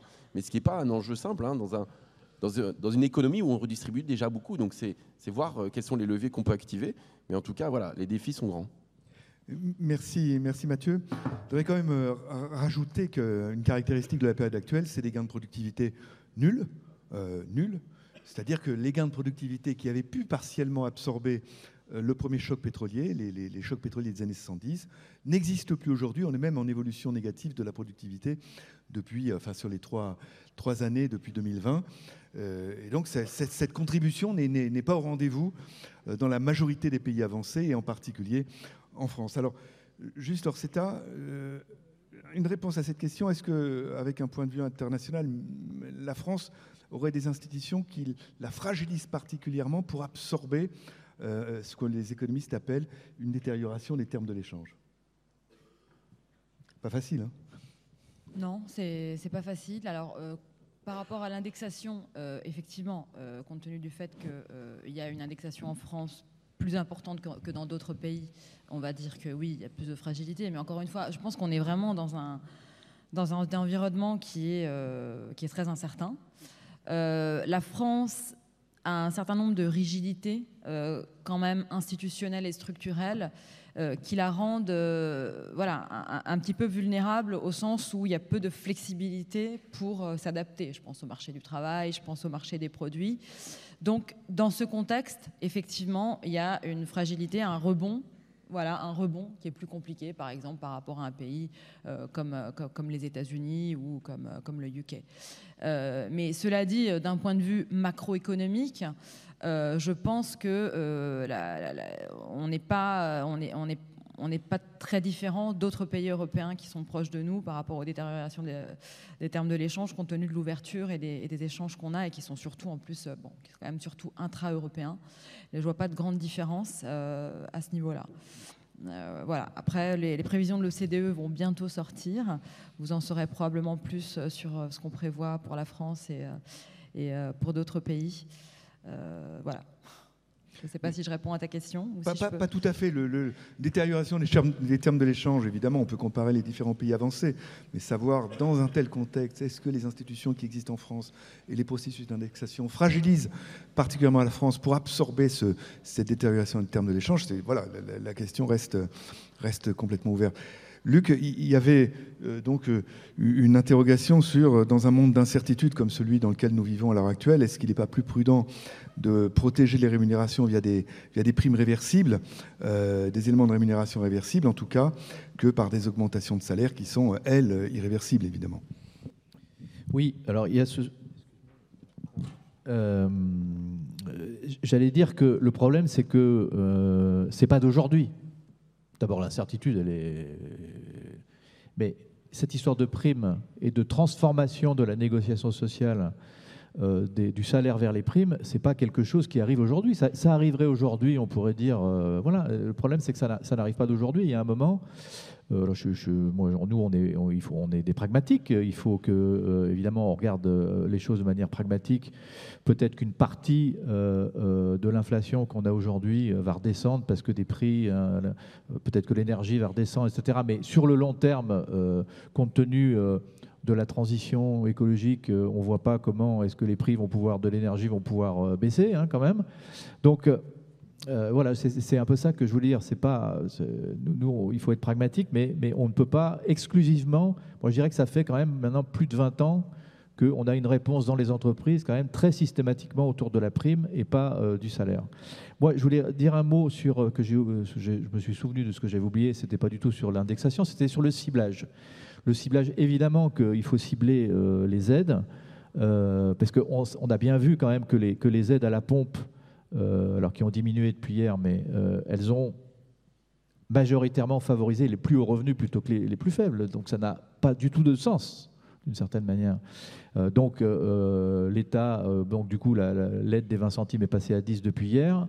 En contrepartie, l'État euh, euh, fait un chèque euh, énergie supplémentaire pour, pour 12 millions de, foyers. On arrose toujours un peu le sable, mais on l'arrose un peu moins qu'on arrosait jusqu'à présent, donc c'est plutôt, on va dire, positif. Et puis, deuxième sujet que, je n'ai pas abordé dans, mon intervention, c'est de dire qu'il faut réinterroger aussi les politiques d'exonération ou d'allègement de charges pour les entreprises. C'est-à-dire aujourd'hui, l'ensemble des charges, depuis très longtemps, euh, elles sont inconditionnelles. C'est-à-dire, quelle que soit l'activité, quel que soit ce que fait l'entreprise, on ne lui demande aucun compte sur les allègements euh, de cotisations sociales, notamment qu'on lui consent. Et c'est vrai notamment pour les bas salaires. Nous, ce qu'on dit aujourd'hui, euh, il faut quand même conditionner ces, ces allègements de cotisations sociales ben, par exemple, au fait qu'on respecte euh, notamment la loi, par exemple, sur les minimums de branches euh, d'un côté, sur le fait qu'on ait une véritable négociation sur, euh, sur les systèmes de classification, etc. et qu'on réinterroge d'ailleurs d'une manière globale ces allègements de charges pour savoir s'ils ont véritablement un effet ou pas, notamment sur l'emploi, parce que c'est un peu pour ça qu'on les, a qu'on les a mis en place. Voilà. Juste un point avant de peut-être un, petit éclairage sur le fait de pousser les branches à ajuster euh, leur minima de branche euh, au moins au niveau du, salaire minimum. Je dirais que l'article 7 de la loi pouvoir d'achat, pour, euh, pour ceux qui ont suivi ça, prévoit quand même qu'une branche qui structurellement serait, garderait des minima de branche inférieurs au, salaire minimum, eh bien, dans, cette branche pourrait être considérée comme une branche en déficit de dialogue social. Et à ce titre-là, le ministre du Travail pourrait prendre la décision de fusionner cette branche avec une autre branche. Donc c'est une menace euh, qui est une bombe atomique. Hein. Je ne sais pas maintenant si, elle est réaliste. Hein. Je ne sais pas si tu veux dire un petit mot là-dessus, mais c'est vraiment la menace d'une bombe atomique euh, que personne, que, tout le monde espère qu'elle ne sera pas utilisée. Le ministre, d'ailleurs, la première réunion, euh, a dit que de toute façon, elle avait vocation à ne pas s'appliquer. Donc déjà, la menace est quand même extrêmement relative. Euh, ce qu'il faut dire, c'est que au 1er août, il y avait 143 branches sur les 171 qui n'étaient pas conformes au SMIC. Donc moi, je veux, avec qui fusionne-t-on ces, branches hein, euh, euh, Pour fusionner des branches, d'abord c'est un processus qui est extrêmement long parce qu'il faut fusionner, il faut regarder, faut, faut, refaire les systèmes de classification, il faut fusionner tous les accords qui ont été négociés depuis très longtemps, etc. C'est un, processus extrêmement lourd, etc. Et puis encore faut-il qu'on soit en capacité de fusionner euh, des branches qui sont proches en matière d'activité. On ne va pas fusionner la poissonnerie avec la coiffure, par exemple, ça n'a absolument aucun sens. Donc je pense que euh, c'est effectivement une bombe atomique, mais c'est un peu aussi une manière de ne pas regarder et de ne pas donner de réponse, notamment aux demandes que fait la CFDT sur la conditionnalité euh, des aides publiques. Merci Luc. Un dernier mot. Mais alors, une phrase chacun. Très rapide. Très rapide. D'abord, sur les, sur les branches, moi, je peux témoigner que côté transport public de voyageurs, que ce soit l'urbain ou l'interurbain, il est clair que nous, on, veut toujours être au-dessus, en tout cas le minimum soit au-dessus du salaire. Ça, il n'y a pas de sujet là-dessus. Euh, après, il faut euh, suivre les, évolutions, les extensions, etc. Euh, moi, j'ai deux points. En fait, nous, on a arbitré, vous l'avez compris, depuis trois ans sur le fait qu'on était plutôt sur la rémunération que sur la prime. ça, c'est vision transdev. Euh, on se pose des questions aujourd'hui, on a des réflexions sur comment on aide sur domicile travail. Il y a le forfait mobilité durable qui peut aider dans cette dynamique-là. Et il y a le deuxième aspect, qui est un aspect qui, revient dans nombre de territoires, qui est le logement et comment on aide nos salariés à se loger à l'intérieur de territoires où le logement a évidemment, on est, la ville du quart d'heure n'a aucun sens dans ce domaine-là, les gens sont à une heure et demie de leur travail, et comment on les aide parce qu'ils sont, ils ont été obligés de s'éloigner Comment on trouve des solutions là-dessus? Peut-être qu'il y a des exonérations à réfléchir dans ce domaine-là qui nous permettraient d'aller plus vite et plus fort. Merci. Et la dernière phrase. Alors la dernière phrase, c'était juste pour revenir sur ta question sur les termes de l'échange et euh, la France. Et en fait, il y a une question qu'on n'a pas du tout abordée, mais qui est centrale aujourd'hui, notamment dans les pays de l'OCDE. C'est quelque chose dans les, dans les gouvernements qui est vraiment très, une inquiétude très importante, qui est l'histoire de la sécurité énergétique et de la source d'approvisionnement en énergie et de l'autonomie stratégique, notamment de l'Europe, par rapport à ça. Et ça, quand même, à plus long terme, c'est quand même une façon euh, de, se préserver aussi. Et je pense que c'est quelque chose qui a manqué un petit peu à ce débat. Enfin, on n'en a pas du tout parlé, mais euh, peut-être ça parle moins à l'homme de la rue, on va dire, mais c'est très important, c'est fondamentalement important. Et la crise en, Ukraine nous montre à quel point, euh, pour l'avenir, c'est une leçon à retenir qui va jouer sur le pouvoir d'achat, je pense. Merci. eh bien, il est hélas temps de, de se quitter, de clore cette session. Merci à tous.